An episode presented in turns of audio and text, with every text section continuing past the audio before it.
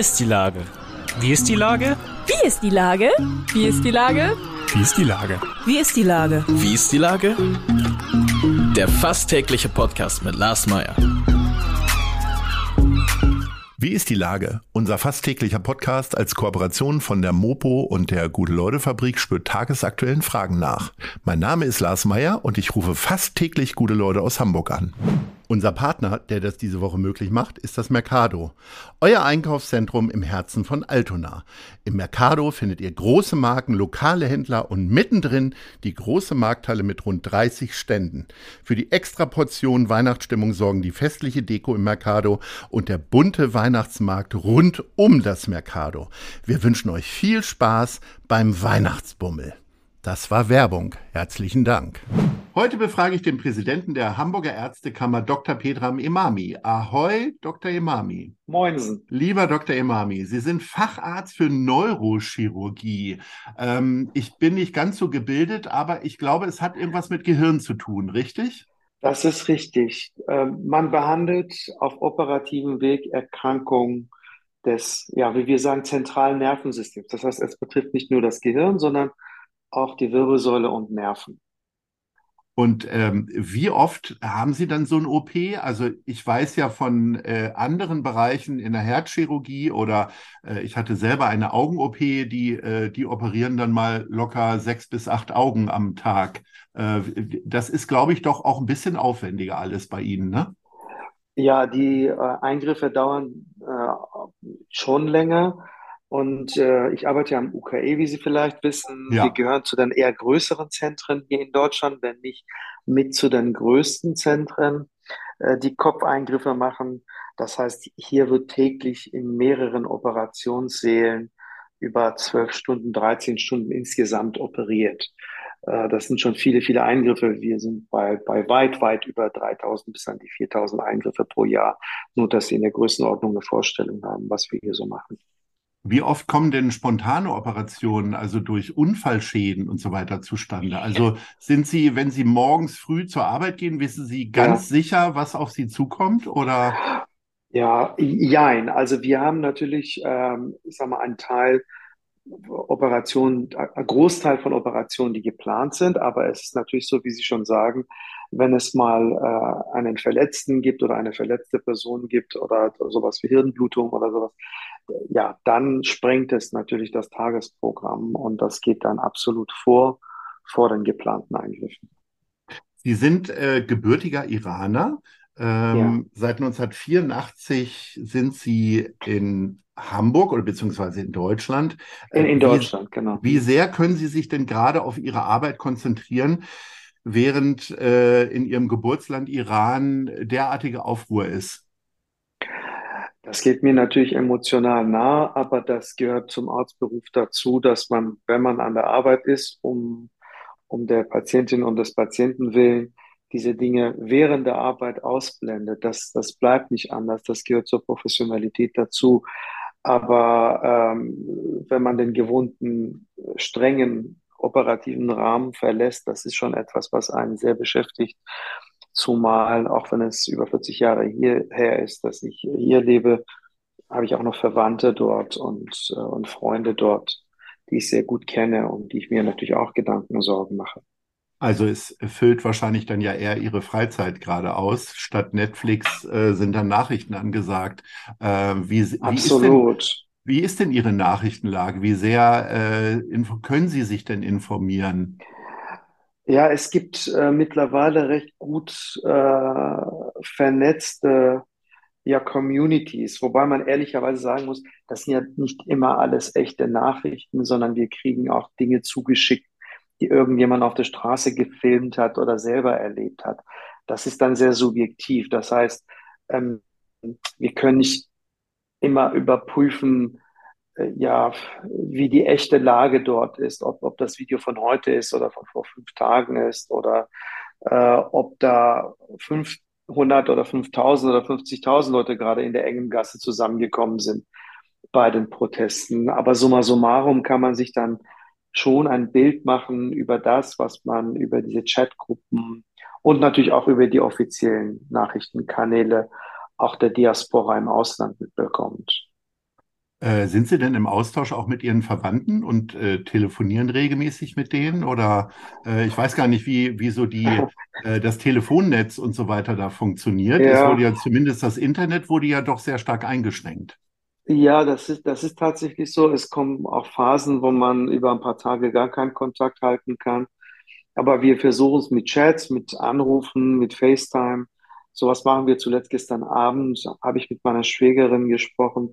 Allerdings muss man sagen, äh, aus Rücksicht auf die, die dort vor Ort leben, können wir bestimmte Themen mit bestimmten Leuten natürlich auch nicht besprechen. Also ich würde meine Schwägerin, die auch eine Ecke älter ist als ich, ähm, nicht am Telefon zu sowas befragen oder beim Skypen, weil wir nicht wissen, ehrlicherweise, wer zuhört und wer mitschneidet. Ähm, aber das ist schon sehr viel Info für uns, wenn wir sehen, es geht denen gut, die sind wohlauf. Das ist für uns schon viel wert. Am Freitagabend sind Sie in der Freien Akademie der Künste Teilnehmer bei einer Diskussionsrunde Iran-Revolution. Wir geben den Demonstrierenden Raum und Stimme.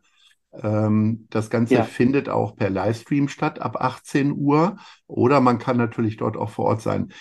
Wie viel Mut müssen Sie denn für sich aufbringen, sich öffentlich zu äußern? Also ich hörte aus Berlin von Übergriffen auf Diskussions- und Demonstrations äh, Demonstrationsteilnehmern. Ich werde äh, den Abend ja moderieren äh, und äh, werde immer wieder angesprochen, gerade in den letzten Tagen von Leuten, ob ich da irgendwie nicht Respekt ja. vor habe. Also ich kann das für mich ausschließen, aber wie ist das für Sie? Da hängt ja doch noch ein bisschen mehr dran. Ja, also äh, was mich persönlich betrifft, habe ich gar keine Befürchtungen, ehrlicherweise. Also wir leben hier in einem Rechtsstaat und bis hier was passiert, äh, da, da müsste schon, da müsste schon einiges zusammenkommen. Da habe ich ehrlicherweise keine Sorge. Und das kann man auch nicht vergleichen mit dem Mut, den die Leute aufbringen in Teheran oder in, in äh, keinen Fall. Kurdistan dort, um auf die Ja. Straße zu gehen. Äh, was für mich schwierig ist natürlich, ist dieser Spagat. Ich habe ja schon gesagt, ich habe Angehörige und Freunde dort. Ich weiß ehrlicherweise nicht, was es für die bedeutet. Ähm, das kann ich auch ehrlicherweise nicht einordnen. Ähm, ich bin ja nun kein großer, bekannter politischer Aktivist. Insofern hoffe ich, dass meine Bedeutungsarmut auch eine Art Schutz darstellt, äh, für die Leute, die mir nahestehen. Aber ich kenne das von den Leuten, die wirklich sehr aktiv sind, politisch sehr aktiv sind im Sinne von ähm, ja, echte AktivistInnen, dass sie schon damit rechnen müssen, dass ihre Angehörige Repressalien ausgesetzt sind. Ähm, das ist natürlich ein Thema. Äh, also um es kurz zusammenzufassen, um mich selber mache ich mir überhaupt keine Gedanken, äh, vielmehr um Angehörige, die dort vor Ort leben. Ich habe da ehrlich gesagt keine Zahlen, aber ich habe den Eindruck, dass die iranische Community relativ groß ist hier, äh, speziell in Hamburg. Also ich kenne einige Iranerinnen und Iraner. Ähm, wie ist denn da so die Stimmung? Also bespricht man sich da, trifft man sich, versucht man gemeinsam Hilfsaktionen zu organisieren und wie könnten die eigentlich Ja, aussehen? ja.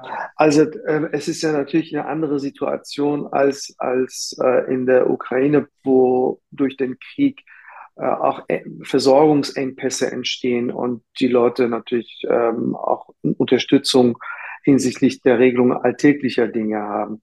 Das ist äh, in, in so einem Protestland natürlich etwas anders. Die brauchen in dem Sinne nichts. Man muss jetzt kein Päckchen mit Verbandsmaterial zusammensuchen und dorthin schicken oder sowas. Hm. Ähm, das, was man dort wirklich braucht, ist, dass diese Bewegung, die nun entstanden ist und äh, immer mehr revolutionäre Züge genommen hat, ähm, auch in der Kontinuität der Berichterstattung im Ausland war nachträglich äh, äh, äh, nachhaltig Wahrnehmung erfährt. Das, was die brauchen, ist, dass ähm, diese Kontinuität im Protest im Land nicht hier aus dem Bewusstsein schwindet, weil es den Leuten irgendwann langweilig wird, das über Wochen und Monate zu verfolgen. Denn je mehr Aufmerksamkeit äh, dem Anliegen geschenkt wird, desto wahrscheinlicher ist es auch, dass es im Land zu einer weiteren Entwicklung der Dinge kommt. Wenn das irgendwann in Vergessenheit gerät, ist die Gefahr auch groß, dass die Regierung mit einer noch größeren Härte gegen die Protestierenden vorgeht und dann irgendwann diese Bewegung buchstäblich totschlägt. Insofern ist unser Anliegen, äh, das äh, Aufrechterhalten von Bewusstsein und ja, öffentliche Präsenz für dieses Thema hier in der Diaspora und darüber hinaus natürlich auch äh, ja, in der deutschen Bevölkerung, in der deutschstämmigen Bevölkerung. Ich habe ja schon gesagt, dass Sie Deutscher sind. Ähm, was ja. erwarten Sie denn von der deutschen Bundesregierung? Also ähm, ich glaube, dass jetzt ähm, gerade Deutschland mit der Außenpolitik eine Vorreiterrolle eingenommen hat, äh, auch im Sicherheitsrat bzw. In, ähm, in den Vereinten Nationen äh, und im Flüchtlingsrat. Das ist schon, das ist schon ein großer Fortschritt. Das ist schon ein sehr großer Fortschritt. Und das ist sehr viel, als viele andere Nationen zurzeit tun. Wichtig wäre es, dass dieses Thema äh, auch in der Klarheit der Aussprache ähm, weiter in der Öffentlichkeit präsent bleibt. Was wir vermiss, vermisst haben in den ersten vier bis sechs Wochen der Bewegung war, ähm, dass die deutsche Außenpolitik sich dann auch so klar positioniert hat, wie das dann am Ende passiert ist. Das hätten wir uns viel eher gewünscht. Das wäre vielleicht auch ein größerer Auftrieb für die Bewegung gewesen. Aber es ist gut, dass es jetzt so ist und wichtig ist, dass man dabei bleibt und äh, regelmäßig ähm, das ins Bewusstsein ruft und im außenpolitischen Tun ähm, das am Ende auch Niederschlag findet. Denn Sie hören es hier jetzt gerade hinsichtlich der, des Umgangs mit Katar, ähm, dass sehr viel Kritik aufgekommen ist.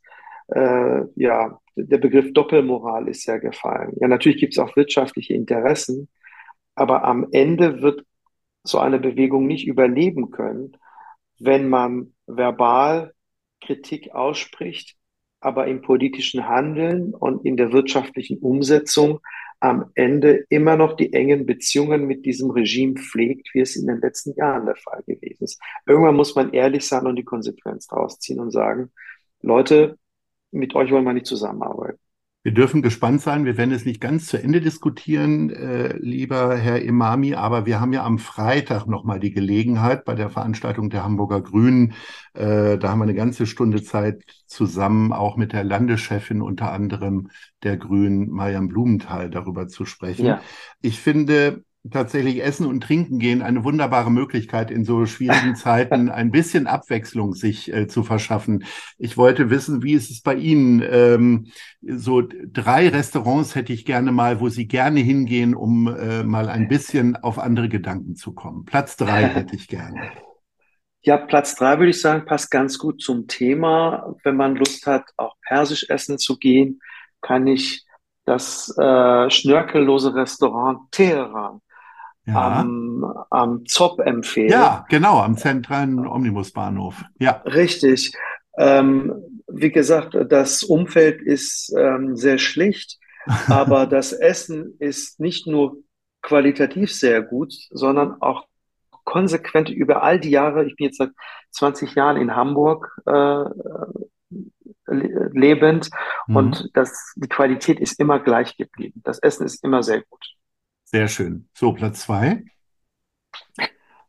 Platz zwei ist, wenn ich Besuch habe von Leuten, die unbedingt sagen, ich möchte Hamburg so sehen, wie man sich das Hamburg vorstellt, dann nehme ich die gerne mit auch zu Coast by East, da im Marco Polo Tower direkt am Wasser.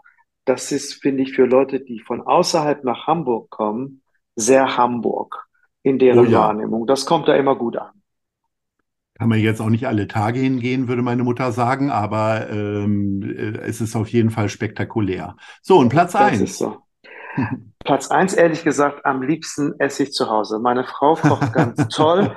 Und wenn ich mal zu Hause bin, bin ich ehrlicherweise auch nicht so schlecht. Zumindest ist meine Familie mit mir zufrieden. Sehr gut. Dann äh, grüßen wir ganz lieb Ihre Frau und hoffen, dass wir irgendwann alle das in den Kochgenuss kommen. Und äh, wir sehen uns am Freitagabend um 18 mich. Uhr. Und äh, ich wünsche Ihnen weiterhin so viel Kraft. Sie sind ein sehr streitbarer Mann, ja auch in medizinischen Fragen. Und äh, da gebührt Ihnen viel Respekt und viel Dank. Herzlichen Dank und Ahoi. Vielen Dank für die netten Worte. Ich freue mich auch auf Freitag.